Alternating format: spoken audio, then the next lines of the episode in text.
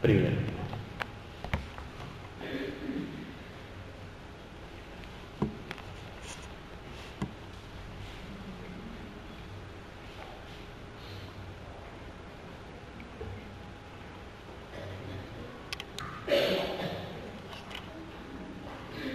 Salmo, capítulo 1, verso 1. Como é feliz aquele que não segue o conselho dos ímpios, não imita a conduta dos pecadores, nem se assenta na roda dos zombadores. Ao contrário, sua satisfação está na lei do Senhor, e nessa lei medita dia e noite. É como árvore plantada à beira de águas correntes. Dá fruto no tempo certo e suas folhas não murcham. Tudo o que ele faz prospera. Não é o caso dos ímpios. São como palha que o vento leva. Por isso, os ímpios não resistirão no julgamento, nem os pecadores na comunidade dos justos, pois o Senhor aprova o caminho dos justos mas o caminho dos ímpios leva à destruição. Vamos orar mais uma vez.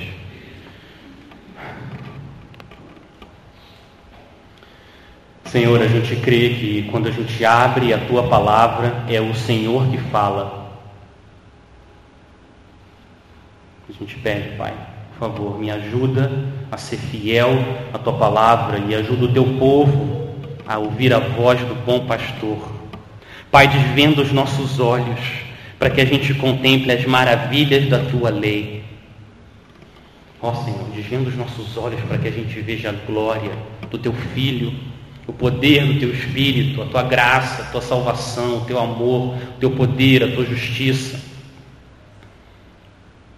Santifica, Pai, o teu povo através da tua palavra, porque a tua palavra é a verdade. A gente ora em nome de Jesus. Amém. Amém. Um evangelista do século XVIII, chamado John Wesley, certa vez ele disse o seguinte: Eu quero uma coisa, o caminho para o céu. Como aterrizar de forma segura naquele lugar feliz. E ele continua, ele diz o seguinte: o próprio Deus se condescendeu para nos ensinar o caminho. Para esse propósito, ele veio do céu e ele escreveu um livro. Oh, me dê aquele livro, a qualquer custo, me dê o livro de Deus. E ele termina dizendo o seguinte: Eu tenho esse livro, e aqui há conhecimento suficiente para mim, que eu seja o homem de um livro. Olha o que, esse homem disse. Meus irmãos, a minha oração para mim e para você é que você seja o homem de um livro, que você seja a mulher de um livro. Que em 2018 você seja um homem da palavra, uma mulher da palavra. Essa é minha oração, o meu objetivo, então, é, através da palavra de Deus, do Espírito Santo, hoje à noite, te convencer a você ler todos os dias a palavra de Deus. E se por algum motivo você não é capaz de ler, que você possa ouvir todos os dias a palavra de Deus. Se você já faz isso, se você já é, se já é o seu hábito ler a palavra de Deus todos os dias, a minha oração é que essa mensagem seja um sopro de ânimo para você continuar fazendo isso, investindo sua vida, mergulhando no oceano da palavra de Deus. Mas, se você ainda não faz isso, se esse não é o seu hábito, então, que o Senhor use o nosso tempo aqui para te convencer que a única maneira, a única maneira de você perseverar todos os dias para o bem da sua alma, para o bem da igreja, para a glória de Deus, é se você mergulhar nesse livro todos os dias. Se você quer se tornar um homem de Deus, você quer se tornar uma mulher de Deus, então você tem que se tornar um homem da palavra, uma mulher da palavra. Esse é o caminho. E para a gente andar por esse caminho glorioso, a gente vai usar hoje à noite o Salmo primeiro. A gente vai entrar no Salmo 1. O Salmo 1, ele não é o primeiro salmo por acaso. Não é por acaso que ele abre as portas desse livro maravilhoso que é o livro de Salmos. Não. Existe uma razão. Desde o começo, o povo de Deus precisa saber, o povo de Deus tem que saber reconhecer quem é um adorador verdadeiro do Deus vivo? Quem que é esse adorador? Como que ele vive? Em quem ele confia? Quem ele obedece? Qual é a essência de uma pessoa abençoada? O que, que é de verdade uma pessoa feliz?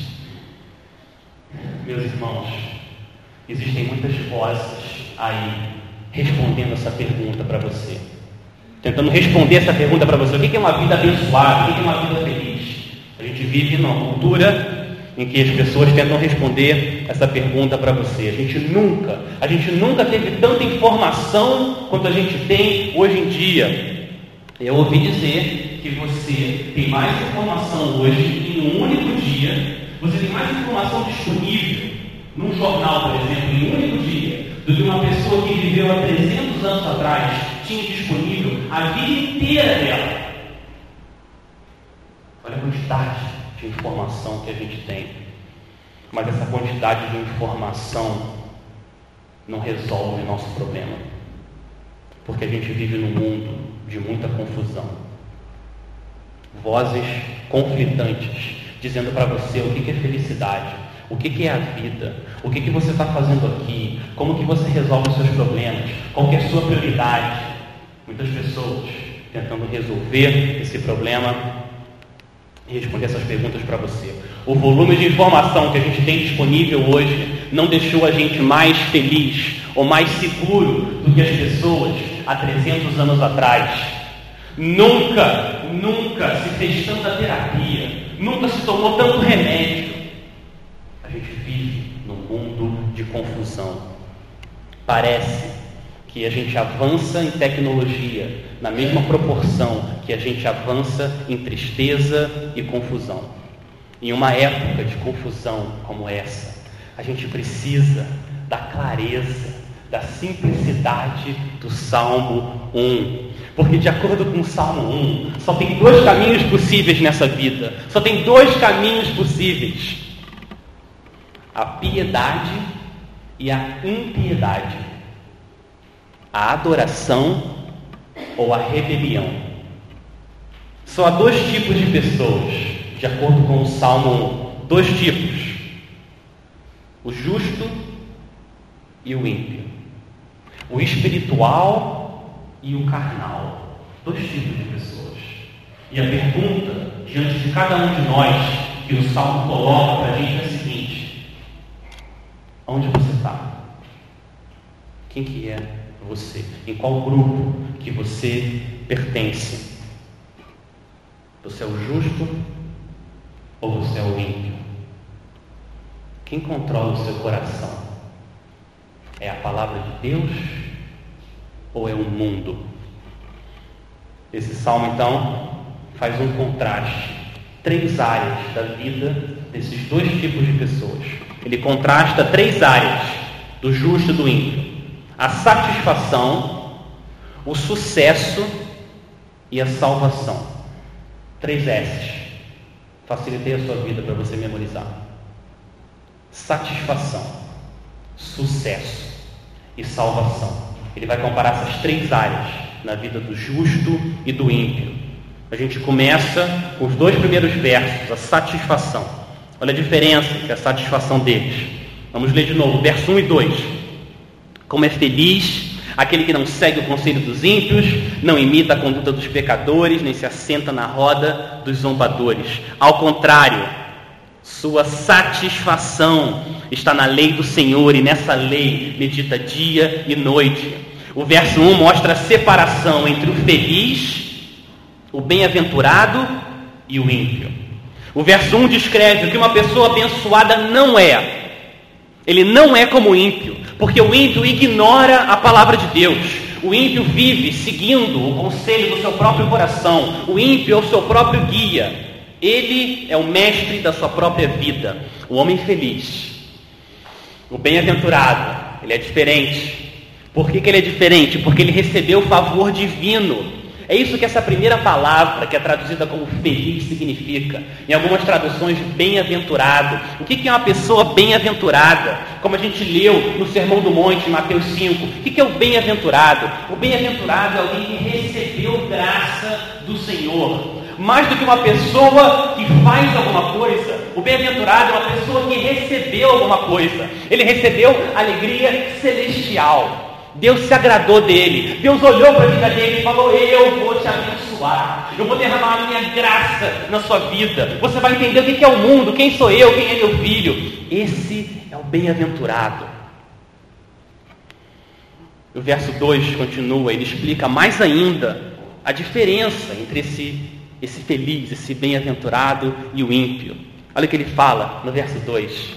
Ao contrário, agora falando do justo, a sua satisfação está na lei do Senhor e nessa lei medita dia e noite. Esse é um verso chave para a gente entender todo o salmo. O coração do salmo está aqui, porque esse verso mostra o coração do justo, o coração do bem-aventurado. Ele é alguém que se deleita na lei de Deus. Ele ama a Bíblia. Ele tem seu prazer, sua satisfação nas Escrituras sagradas. O justo diz: a palavra de Deus vai ser o centro da minha vida e todo o resto vai ter que se ajustar. Esse é o bem-aventurado. E repara que ele não apenas foge do pecado, ele não é só diferente do ímpio, ele foge do pecado para correr para Deus. É isso que ele faz, ele quer ouvir o que Deus falou na sua palavra. E ele corre para Deus para conseguir as respostas. O bem-aventurado, ele exclama, como a gente lê no Salmo 19, 10. Ó oh, Senhor, como é preciosa a tua palavra. A tua palavra é mais desejável do que ouro, mais do que muito ouro depurado. Ela é mais doce do que o mel e o destilar dos favos. Esse é o bem-aventurado, essa é a bem-aventurada. Ele exclama, ele confessa: Eu guardo no coração as tuas palavras, para não pecar contra ti. Salmo 119, 11. O bem-aventurado exalta: Quanto eu amo a tua lei, é minha meditação todo dia. Salmo 119, 97. Esse é o bem-aventurado, a bem-aventurada. Ele é um homem, uma mulher da palavra. Um pastor chamado George Mueller, que viveu na Inglaterra no século XIX, ele leu a Bíblia de capa a capa duzentas vezes. E certa vez ele disse o seguinte: ele disse, o primeiro e maior objetivo que eu devo dedicar, que eu devo me dedicar todos os dias, é fazer a minha alma feliz no Senhor. Essa é a sua missão, cristão. Essa é a sua missão. Todos os dias, fazer a sua alma feliz no Senhor. E você faz isso como? Como que você faz isso? Você faz isso mergulhando no oceano da palavra de Deus. Agora, você notou uma coisa? Repara o seguinte: repara como que no verso 1 ele está descrevendo um comportamento, enquanto que no verso 2 o salmista descreve um sentimento. Olha isso, no verso 1 ele fala que o abençoado não faz o seguinte, ele descreve atitudes externas. Ele fala que ele não segue, ele não imita, ele não se senta na roda dos zombadores. Ações externas, o que você faz. E agora no verso 2, ele fala sobre prazer, satisfação, alegria. Não uma ação externa, mas uma disposição interna, um sentimento, ao invés de um comportamento. Por que, que ele faz isso? Qual é a explicação? Meus irmãos, a gente tem um princípio fundamental aqui, que a palavra de Deus coloca para a gente o tempo todo. Esse princípio aparece na Bíblia o tempo todo. E o princípio é o seguinte: as nossas ações, elas fluem das nossas afeições. O seu corpo, o que você faz com o seu corpo, é controlado pelo seu coração. Os seus desejos determinam os seus atos. Você sabe disso por intuição. Eu não precisava falar isso para você, por, por intuição, por experiência própria, você sabe disso. Você sabe que é assim que funciona a vida, é ou não é? Quando tem algo, quando tem alguma coisa que você quer fazer, porque você quer fazer, não existe obstáculo muito grande para que te impeça de você tentar alcançar aquele objetivo. Nada é grande demais para te desanimar. E quando tem alguma coisa que você não quer fazer, ao contrário, você inventa obstáculos, você cria desculpas, é ou não é? A gente faz isso para não fazer aquilo. Você já viu algum namorado apaixonado falando para a namorada? Namorada liga, ah, a gente pode se ver hoje? Você já imaginou um namorado apaixonado falando o seguinte? Ah, mas eu estou muito cansado hoje. Eu joguei bola de manhã. Eu acho que eu vou ficar aqui no sofá agora, assistindo televisão. Depois a gente se vê, deixa pra lá. Nunca, nunca que um homem apaixonado ia fazer isso. O que, que ele faz? Ele pode estar quase morrendo, que ele toma um banho e vai encontrar aquela mulher. É ou não é? Por quê? Por quê? Motivação. Ele está motivado. Ele tem um desejo. E o desejo dele é forte demais para que os obstáculos do cansaço impeçam ele de se encontrar com aquela garota. O desejo de ver a namorada é maior do que o desejo de sentar no sofá e relaxar. Quando tem alguma coisa que você quer muito fazer, você nunca está ocupado demais para fazer aquilo. É ou não é? É assim que a gente vive. Você sempre vai dar um jeito de fazer aquilo. Se a nossa satisfação estiver na palavra de Deus, você sempre vai arrumar um tempo. Sempre. Você vai arrumar um tempo para ler e meditar na palavra do Senhor. Imagina, por exemplo, imagina. Imagina que chega um repórter na sua casa, amanhã de manhã. Tá, tá, tá, tá. Você abre. Você que é o dono da casa? Sou eu, sou o dono. A repórter vem e apresenta para você. Olha o que a gente tem aqui. Olha que a gente fez um estudo, a gente fez um estudo sobre essa região, sobre o solo dessa região, e parece que na sua casa, no quintal da sua casa, está escondido um tesouro. Tem um tesouro no seu quintal. De acordo com nossos estudos, o tesouro vale mais ou menos 50 milhões de reais. E você pega aquele estudo, você dá uma olhada, parece, parece que é confiável, parece que o estudo é verdadeiro. O que, que você faz? Você começa a imaginar o que, que aquele dinheiro pode fazer na sua vida. Como ele pode resolver todos os seus problemas financeiros. Quanta gente você pode abençoar. Você pode comprar casa para os filhos, para os netos, para todo mundo. Manda todo mundo viajar para a faculdade. Você começa a imaginar o que, que aquele dinheiro pode fazer na sua vida. O que, que você não vai fazer é o seguinte. Agora eu estou muito cansado. Eu não vou pensar sobre isso. Deixa esse tesouro para lá. Não. Você vai começar a cavar aquele quintal. Você vai começar a pá e cavar. E querer tirar aquelas coroas, aqueles, aquelas joias, sem parar, até você achar a última pérola. Por quê? Motivação. Você está motivado. Você quer achar aquele tesouro. Agora, meus irmãos, eu digo o seguinte: tem mais tesouro aqui, muito mais tesouro nesse livro, muito mais valioso do que tudo que esse mundo pode oferecer para você. Se você começar a cavar aqui todo dia, cavando, cavando, o que você vai encontrar aqui não tem preço.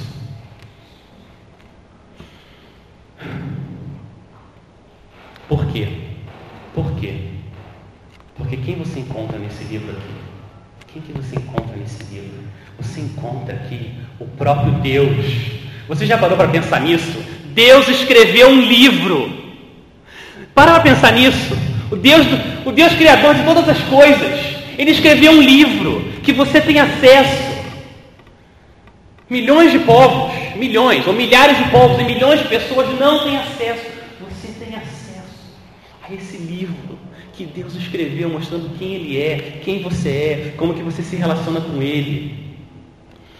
Ó Senhor, nos ajuda, aumenta o nosso desejo pela Tua palavra. Amém? Amém, amém. Agora, olha o que o desejo do bem-aventurado faz na vida dele. Olha o que o desejo faz. O desejo gera uma ação. O desejo gera um hábito na vida dele. Vamos ler o verso 2 de novo. Ao contrário, sua satisfação está na lei do Senhor, e ele faz o quê? E nessa lei medita dia e noite. A satisfação na lei de Deus gera o hábito da meditação na lei de Deus. O que é meditar? O que é meditar? Yoga? Você fica numa posição lá, hum, é isso que é meditar? Não é isso que é meditar. O que é meditar? Meditar é, é você ruminar, como a vaca faz.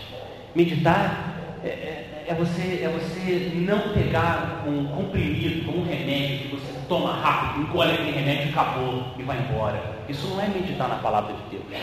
Meditar na palavra de Deus é como uma, uma bala, uma bala de menta, que você coloca na boca, deixa ela desmanchando, desmanchando. Você não faz isso rápido. Você não consegue meditar rápido. Você não lê, terminei uma página, consegui ler meu capítulo da Bíblia hoje, agora eu vou embora, vou fazer o que eu quero fazer. Não, isso não é. Meditar você está ali para se encontrar com o Senhor. Você quer tirar o máximo de proveito, como você faz com a bala de menta, o máximo de proveito da palavra de Deus.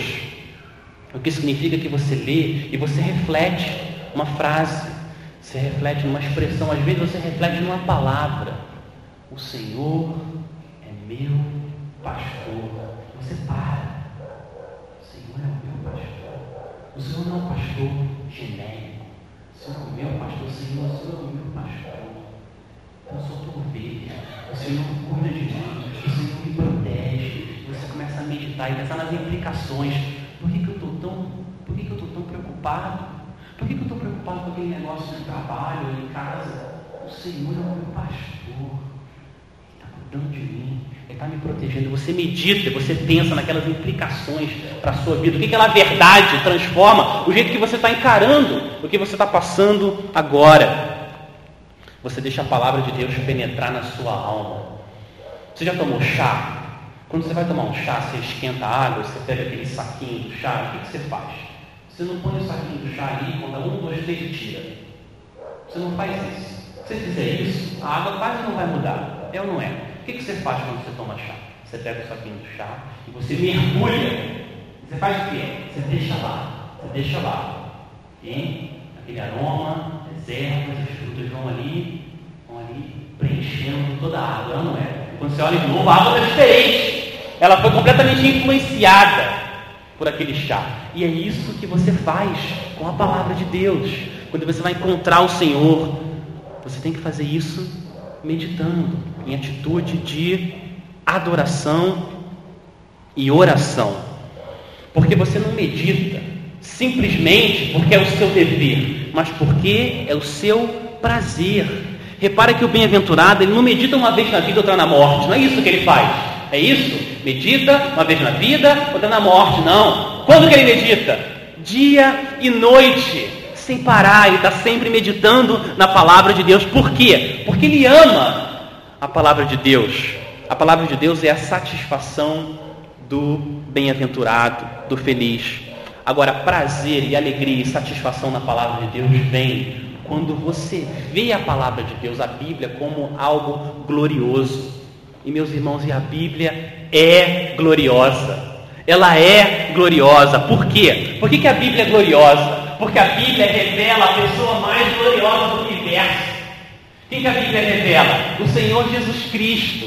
É aqui, nas páginas desse livro, que você encontra o Senhor Jesus Cristo, a pessoa mais gloriosa do mundo. E por isso, meditar na palavra de Deus não é dever, mas é prazer. E agora eu quero fazer um comentário, um outro ponto fundamental aqui. Eu disse para vocês que é a satisfação na lei de Deus que faz você meditar na lei de Deus, não é isso? É a sua satisfação, o seu prazer que faz você meditar na lei de Deus. Mas agora eu quero dizer o seguinte: o contrário também é verdadeiro.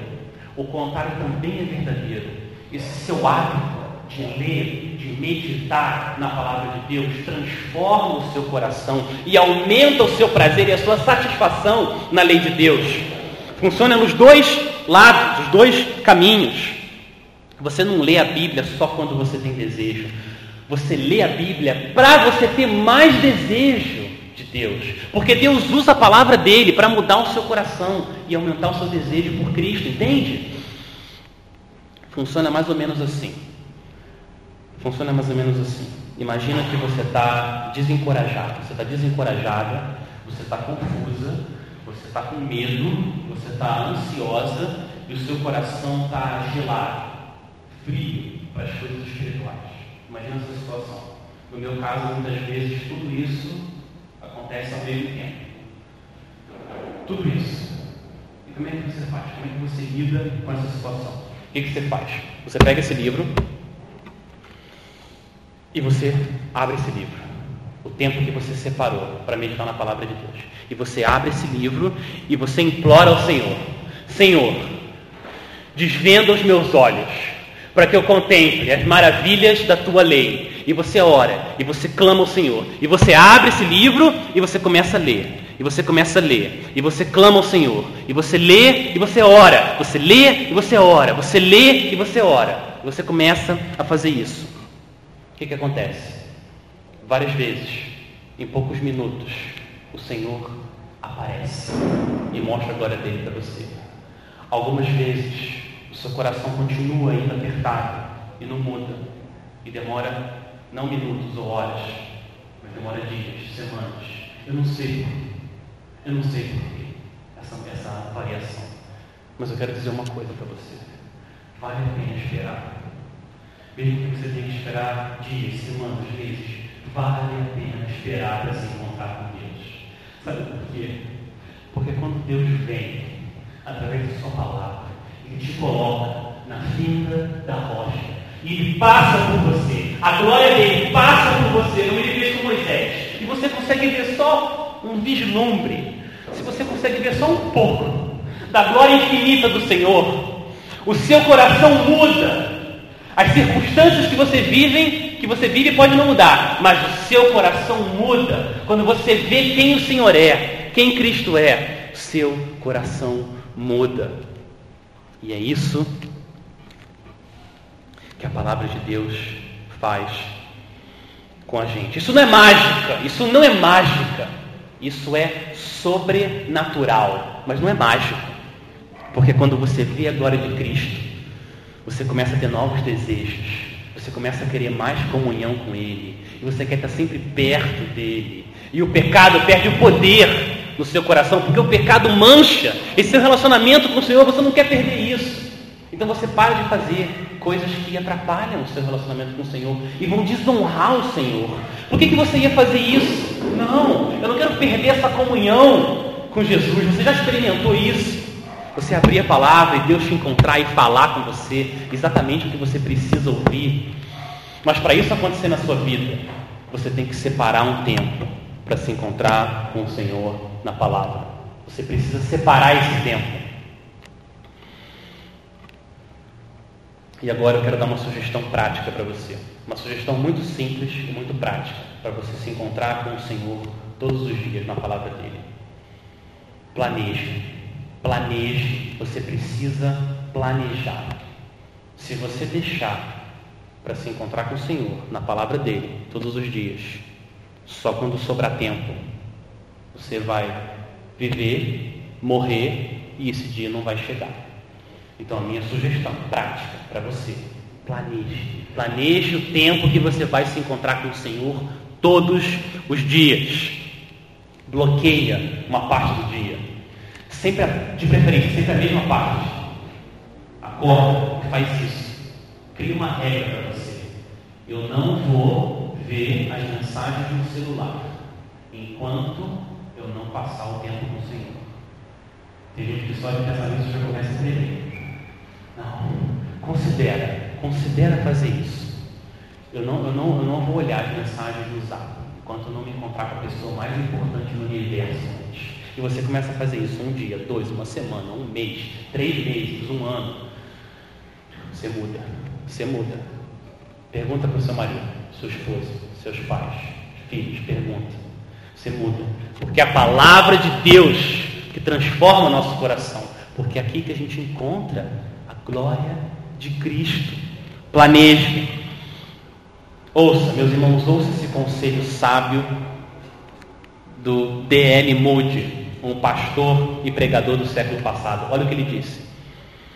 Ouça o conselho dele. É absolutamente necessário, a fim de que a alegria no Senhor possa continuar, que as Escrituras sejam lidas regularmente. Nós devemos, especificamente, com regularidade, ler as Escrituras de forma sequencial e não escolher um capítulo ali e outro aqui. Se fizermos assim, seremos sempre anões espirituais. E eu digo isso a vocês carinhosamente. Olha o que ele diz, o testemunho dele. Durante os primeiros quatro anos, depois que eu me converti, depois que eu fui convertido, eu não fiz nenhum progresso, porque eu negligenciei a Bíblia. Mas quando eu li regularmente, através da Bíblia toda, eu imediatamente progredi. Então a minha paz e a minha alegria continuaram mais e mais. E eu tenho feito isso há 47 anos. Eu li a Bíblia inteira aproximadamente 100 vezes. E eu sempre acho revigorante. Assim, minha paz e a minha alegria têm aumentado mais e mais. Você vai ouvir o conselho desse homem esse ano? Ou você vai ignorar essa palavra de sabedoria? O que, que tem impedido você de se encontrar com o Senhor todos os dias na palavra dele? Você tem que responder essa pergunta. O que está tá te impedindo de ter esse relacionamento, essa intimidade, de olho e alegria com o Senhor todos os dias na palavra dele? O que, que você tem que abandonar? O que, que você tem que diminuir consideravelmente para você se encontrar com o Senhor Jesus Cristo todos os dias? O que, que você precisa fazer? Não durma, não durma hoje sem responder essa pergunta para o Senhor e, pela graça de Deus, resolver se encontrar com Ele na Sua palavra.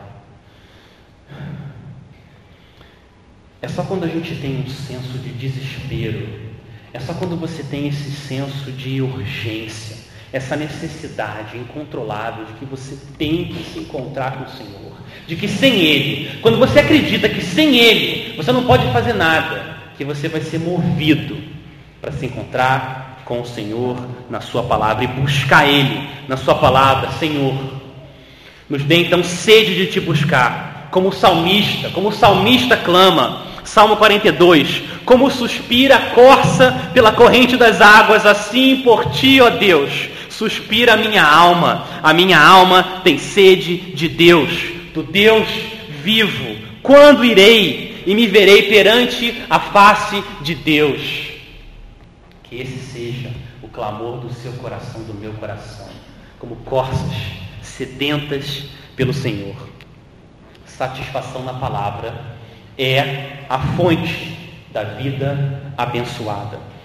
Agora, meus irmãos, todo o resto, todo o resto do salmo flui dessa realidade, porque da satisfação vem o sucesso. Vamos ler agora o verso 3, da satisfação para o sucesso. Verso 3, olha o verso 3 na sua Bíblia. É como árvore plantada à beira de águas correntes, dá fruto no tempo certo suas folhas não murcham. Tudo que ele faz prospera.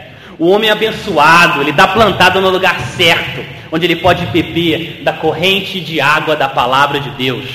Ele é então bem sucedido em tudo que ele faz, ele prospera. O que, que significa isso? O que, que significa que ele prospera? O que, que é essa prosperidade? O que, que é sucesso aos olhos de Deus? Essa é a pergunta que a gente tem que se fazer. Por que, que ele prospera? O que, que prosperidade significa? Ele prospera porque ele é um abençoado, porque ele recebeu graça de Deus e agora ele vive na presença de Deus. Meus irmãos, é verdade que o Senhor muitas vezes abençoa a nossa vida com bênçãos materiais. Ele faz isso com a gente, é ou não é? O Senhor abençoa a nossa vida dessa forma. Mas esse não é o objetivo maior de Deus com seus filhos. Não é assim que Deus quer se relacionar com a gente. Deus quer dar algo melhor. Deus quer dar o quê? Deus quer dar Ele mesmo, a presença dele. Essa é a verdadeira teologia da prosperidade. É Deus dando a presença dele para você, para você se relacionar com Ele. Você não medita na palavra de Deus para ter um carro novo. Você não medita na palavra de Deus para ter saúde. Você não medita na palavra de Deus para ter conforto. Não é isso o objetivo final. Você medita na palavra de Deus para ser mais cheio do Espírito e da honra e glória a Cristo. Por que, que você medita? Para você ser uma pessoa cheia de fé, alegria, bondade, benignidade, mansidão, domínio próprio. É para isso que você medita na palavra de Deus. Isso é prosperidade, isso é sucesso, isso é a verdadeira teologia da prosperidade, viver na presença do Senhor. Mas olha isso, ele continua, ele fala, comparando o bem-aventurado com uma árvore que prospera, e uma árvore que prospera é uma árvore que dá fruto, é uma árvore cujas folhas não murcham. Por quê? Porque essa é uma árvore cheia de vida, é para isso que a árvore foi criada. Ela está fazendo, essa árvore está fazendo o que ela foi criada para fazer. O que, que a árvore foi criada para fazer? Para ter folha e dar fruto. Prosperidade é também viver para você trazer glória a Deus, porque você foi feito para isso. Isso é sucesso aos olhos de Deus. Você viver de uma forma que mostre que Deus é grande, que Deus é glorioso, para isso que nós fomos criados. Isso é sucesso aos olhos de Deus. Mas olha o versículo 4. Os ímpios não são assim. Olha o verso 4. Esse não é o caso dos ímpios. Eles não são como uma árvore. Eles são como o quê? Eles são como a palha que o vento dispersa. Repara o contraste de novo entre o justo e o ímpio. O ímpio não é como uma árvore, é como uma palha, ele não tem raiz, não tem utilidade. Meus amigos, todos nós estamos nos movendo em uma direção. Cada um de nós aqui, a gente está se movendo em uma direção. Ninguém está parado. Ou você está se movendo em direção a Deus, ou você está voando como uma palha se movendo em direção ao pecado e ao julgamento. Ninguém está parado. Porque a sua satisfação, o que te dá satisfação, tem implicações agora, no presente, mas tem implicações também para o futuro. A satisfação gera sucesso, mas a satisfação, a sua satisfação, onde está a sua satisfação, define também a sua salvação. Olha o que o verso 5 fala. Por isso, por isso, os ímpios não existirão no julgamento, nem os pecadores na comunidade dos justos. Olha o que ele está dizendo. O salmista agora acelera no tempo. Ele vai até aquele dia, o dia do julgamento. E olha o que ele diz. A satisfação na palavra de Deus faz você prosperar agora, aqui nessa vida, e faz você prosperar na vida por vir. Olha a implicação, olha o que ele está falando. Um pastor americano chamado Ray Ortland, ele disse o seguinte, ele resumiu esse salmo em três palavras. Deleite determina destino. O seu deleite determina o seu destino. Olha a primeira palavra do verso 5. Quais são as primeiras palavras do verso 5? Por isso, por isso, por isso que, porque o ímpio não tem satisfação na lei de Deus, porque ele é como uma palha, e a palavra de Deus não traz prazer a ele, ele não resistirá no julgamento ele não será parte da eterna comunidade dos justos. E qual que é a razão dessa eterna separação entre o justo e o ímpio? Qual que é a razão? No seu nível mais profundo, qual que é a razão para essa separação? Por que, que o ímpio vai ser destruído e o bem-aventurado vai ser salvo? Por quê? O verso 6 responde. Olha o que, que o verso 6 diz. Pois, ou porque, o Senhor aprova o caminho dos justos, mas o caminho dos ímpios leva à destruição. Literalmente o que esse verso está dizendo, tradução literal, porque o Senhor conhece. O Senhor conhece o caminho dos justos. Essa é uma frase poderosa, porque uma coisa é você dizer que conhece a Deus. A outra coisa é Deus dizer que te conhece. Isso é diferente. Como Moisés ouviu. Moisés ouviu quando ele intercedeu pelo povo de Israel lá em Êxodo. O Senhor Deus ameaçou destruir o povo de Israel. Eu vou acabar com esse povo ingrato, só reclama, idólatra. E Moisés intercedeu. Senhor, não faça isso. Não faça isso o que as nações vão dizer? A tua glória. Vão dizer que o Senhor não foi capaz de salvar o seu povo. Não faça isso, Senhor. Olha o que, que o Senhor responde a Moisés. Êxodo, Êxodo 33. Disse o Senhor a Moisés: Farei também isso que disseste. Porque você, Moisés, porque achaste graça aos meus olhos, e eu te conheço pelo nome. Eu te conheço pelo nome. Eu conheço aqui, não é, não é uma simples informação. Ah, você conhece a Avenida Brasil? Ah, eu conheço a Avenida Brasil. Não, não é isso. O que Deus está dizendo para Moisés é: Moisés, eu te amo. Eu te amo. Eu tenho compromisso com você. E eu vou ser fiel com você até o fim. Eu tenho uma aliança com você. Eu te conheço. Eu te amo. Essa é a linguagem que Deus usa com os seus escolhidos, com o seu povo. Se a sua satisfação está na lei do Senhor, é isso que Deus fala para você. Eu te conheço pelo nome. Os justos, no final dessa vida, eles vão ouvir: Muito bom, servo bom e fiel, venha, venha e participe da alegria do seu Senhor.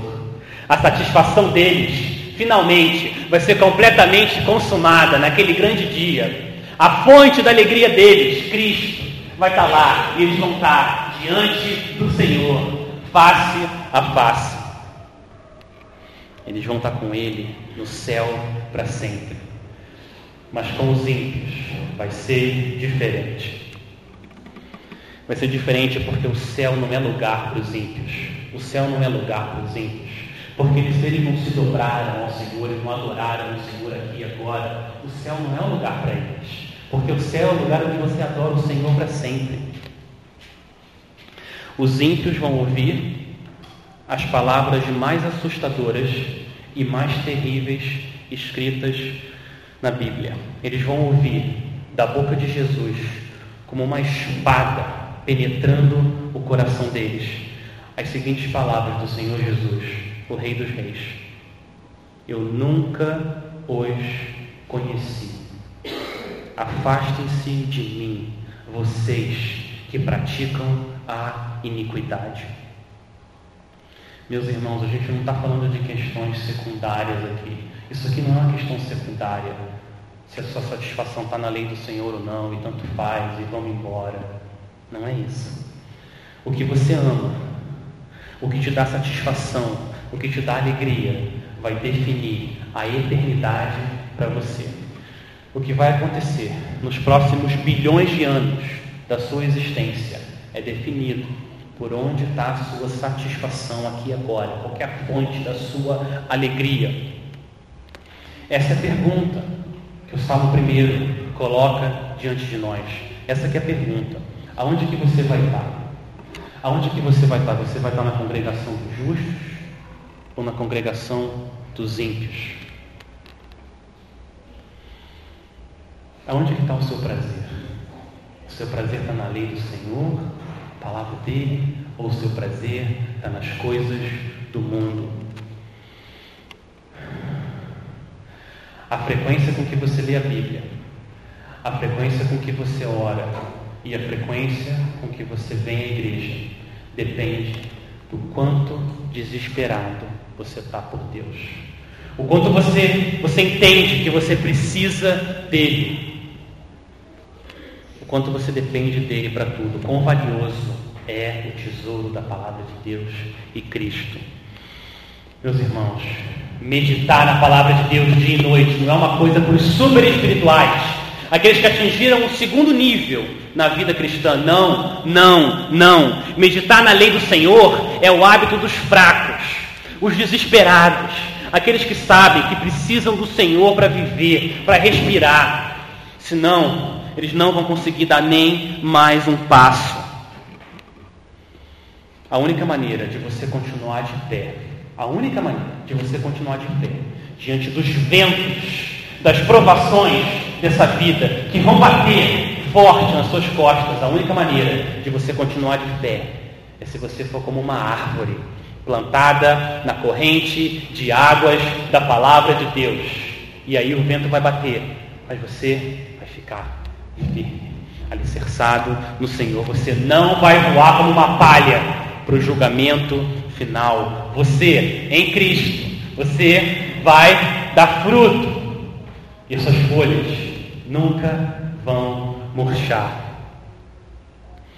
Pela graça de Deus, igreja, igreja, pela graça de Deus, resolva, resolva diante do Senhor que esse ano você vai se tornar um homem da palavra, uma mulher da palavra, que você vai meditar dia e noite na palavra do Senhor, perfeita, fiel, reta, límpida, verdadeira, palavra do Senhor, mais desejável do que ouro e mais doce do que o mel. Por quê? Porque é na gloriosa palavra de Deus que você encontra o glorioso Filho de Deus, aquele que é o bem-aventurado perfeito, que veio aqui e que o prazer dele estava sempre, sempre na lei do Senhor, que se entregou numa cruz, derramou sangue para que nós pudéssemos ter um coração que se satisfaz na lei do Senhor. É a palavra de Deus que revela esse homem, esse Deus.